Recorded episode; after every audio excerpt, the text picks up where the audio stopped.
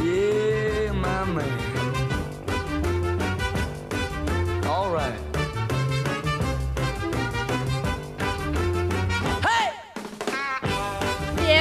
Minutos nos faltan para que lleguemos al final del programa del día de hoy, pero es martes y nos toca como siempre darle la bienvenida al aire a Alejandro Di Donato para tener este pequeño espacio de eh, cultura, arte y otras yerbas. ¿Cómo estás, Ale? ¿Todo bien? ¿Qué haces, Julia? Y todo tranquilo, por suerte. ¿Y vos? Todo bien, todo, todo, todo tranquilo aquí, eh, un día eh, bello, soleado, eh, que, que nos ha tocado en esta tarde de, de día martes, en donde me preguntaba eh, en la apertura hacia dónde eh, nos ibas a llegar, hacia qué disciplina, eh, pero eh, nos toca meternos eh, con la literatura en el día de hoy. Nos toca meternos con la literatura y con un clásico, es decir, no con, no con cualquier con cualquier libro, con, con cualquier literatura, ¿no?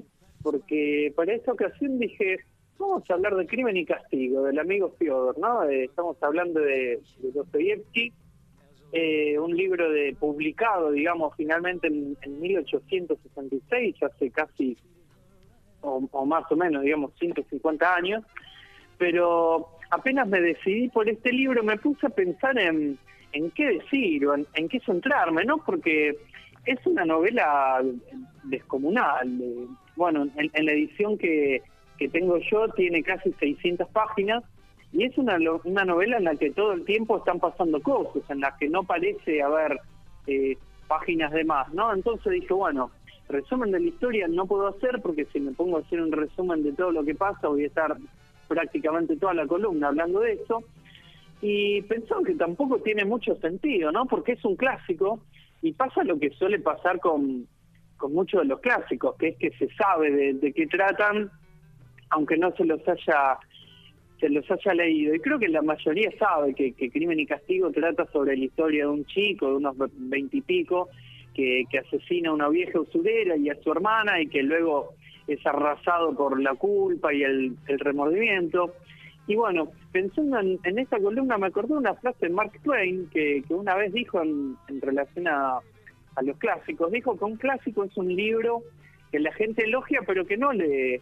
Y pensé en construir justamente esa columna en base a, a- a preguntas, ¿no? Que sirvan como disparadores eh, y preguntas que, que me hice yo mismo como lector también, ¿no? Que son, bueno, primero, ¿por qué leer un clásico? Y, y luego en un plano más, más eh, acotado, que ¿por qué leer a Dostoyevsky? Que, que es un autor clásico y una de las figuras más destacadas de la, de la, de la literatura universal y no solo del, del siglo XIX. Y a partir de estas preguntas sí quizá podamos adentrarnos un poco más en, en esta novela, en, lo que pasa en esta historia, y enumerar algunos aspectos que sirvan para tratar de- de esbozar algunas respuestas, ¿no? Como, como decía. Y en primer lugar me parece que, que una de las virtudes es que se trata de una novela psicológica, eh, porque el asesinato en cuestión ocurre en, en las primeras páginas prácticamente. Y bueno, eh, eh, esto está está bueno para hablar de la, de la estructura de la novela también, ¿no? Que, está dividida en seis partes, cada una con sus respectivos capítulos, y una séptima que sirve como, como epílogo, digamos. Y, los crímenes que comete Raskolnikov, que es el, el protagonista de, de esta historia, se narran hacia el final de la primera parte, antes de la página 100, pongamos por, por caso, ¿no? Así que todo lo que viene después es el, el deterioro físico, psíquico y, y moral de, de este protagonista, que ya venía de antes, ¿no? Y, y en, y en parte eso es lo que lo lleva a matar también.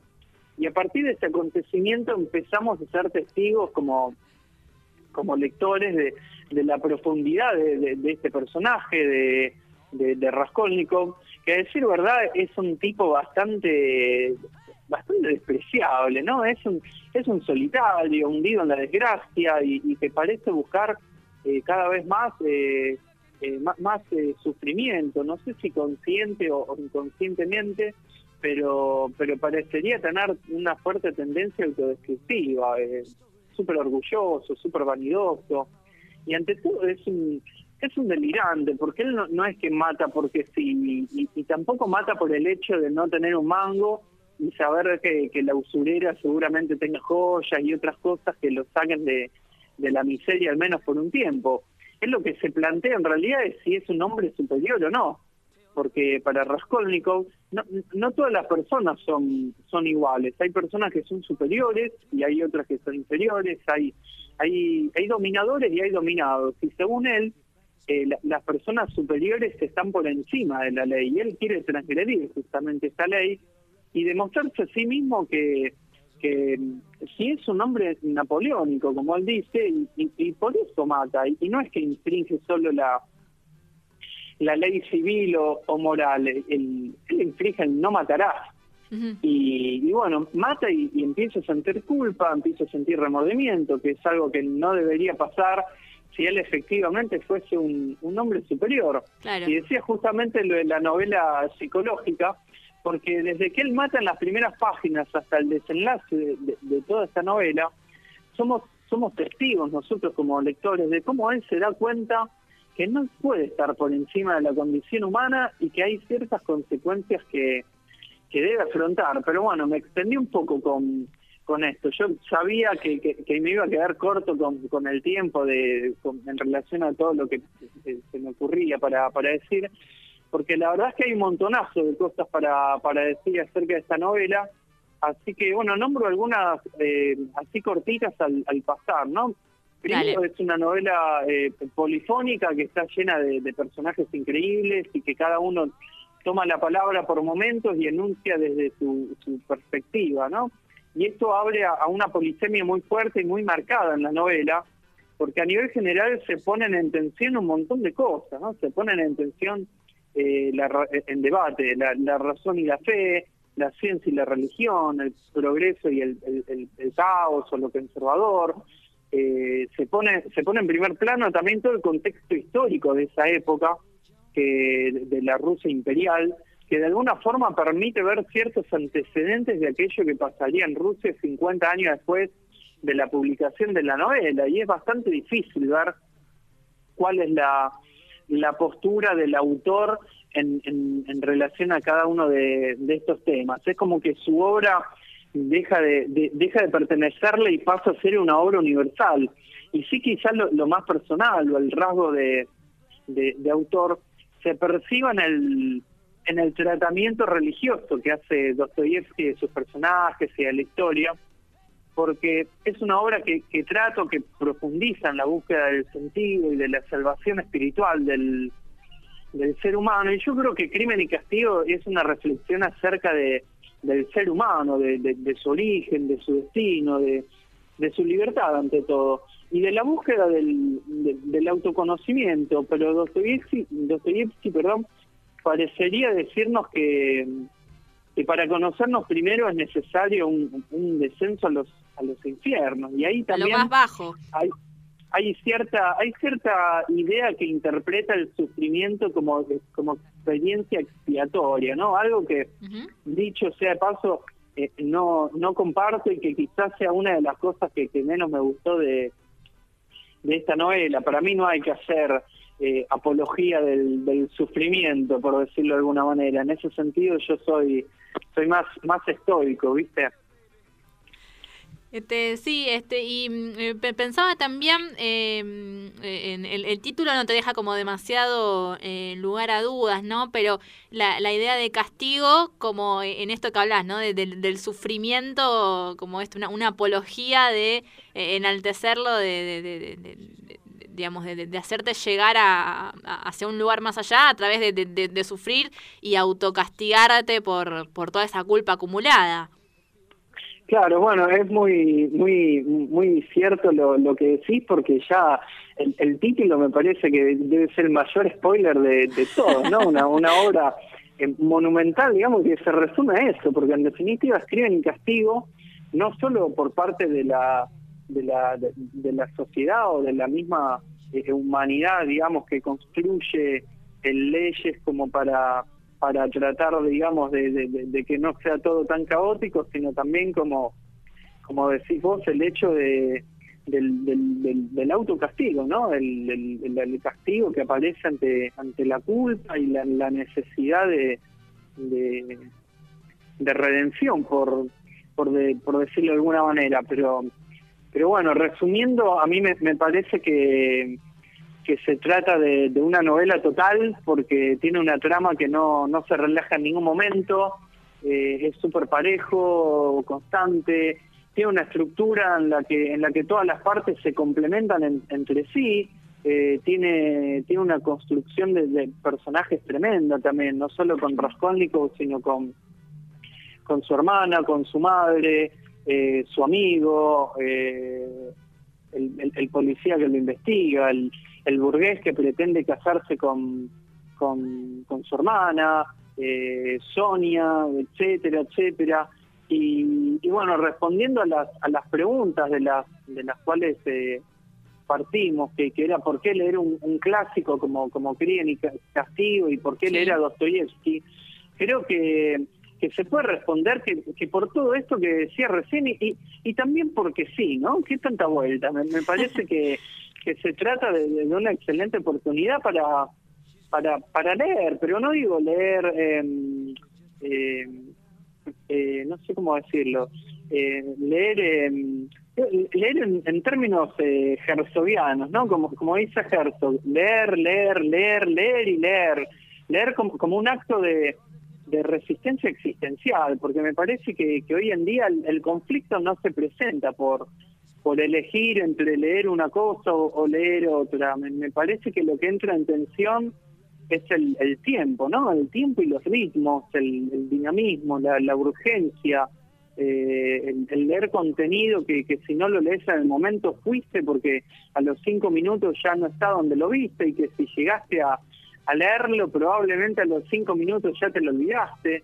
Eh, entonces me, me parece que está bueno de vez en cuando agarrar una novela como esta y, leer un libro de 500, 600, 800 páginas y ver qué pasa, ¿no? Porque porque seguramente pase algo.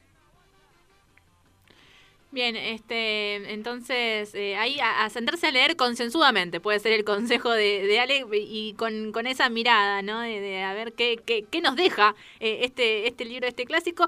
Sentarse a leer, eh, porque sí, como decías vos, pero eh, que, que eh, con, con, una miradita crítica y no solamente a, pasar página tras página por inercia, como quien quiere la cosa, ¿no? Que es un poquito tal vez el, el, el, modo en el que estamos acostumbrados a consumir todo en este, en este momento, básicamente.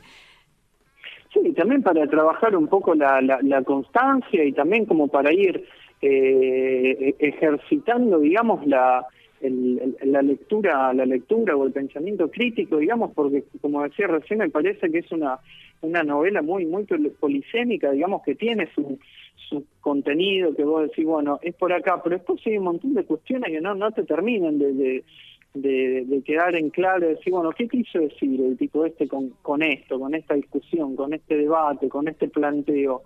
Entonces me parece que, que está bueno también tomarlo por, por ese lado y, como una forma de, de, luchar o de resistir ante estos tiempos que, que corren literal y, y metafóricamente, ¿no? Uh.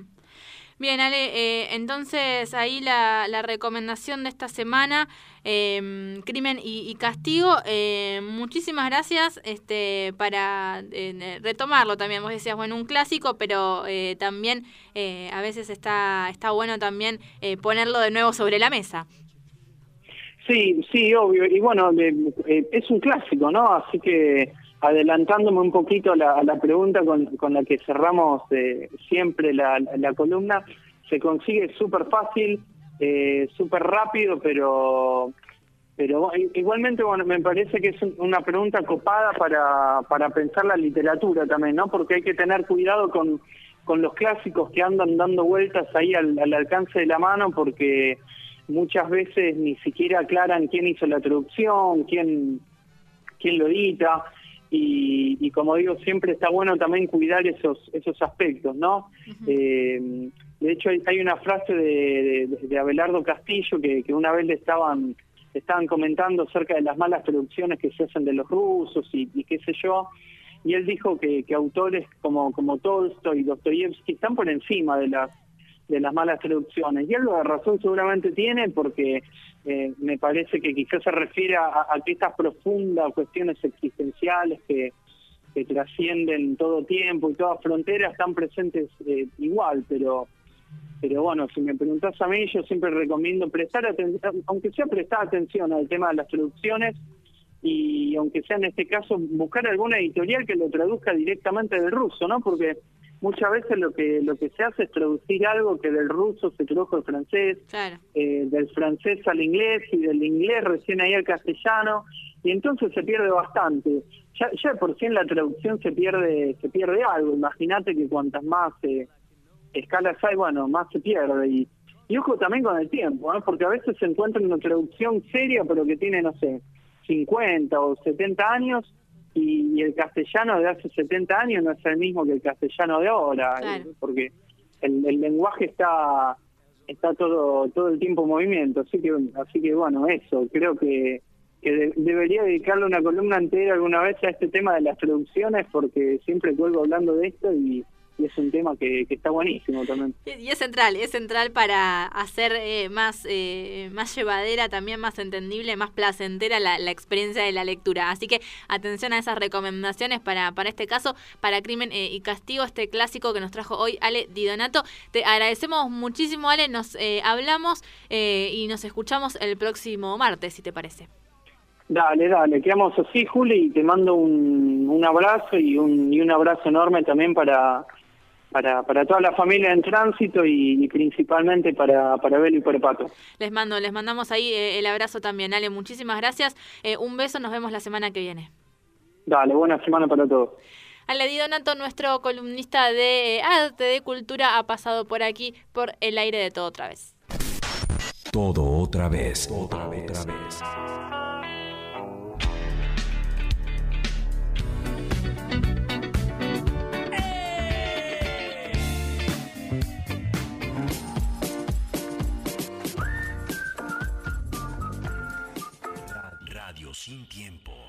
Sin tiempo.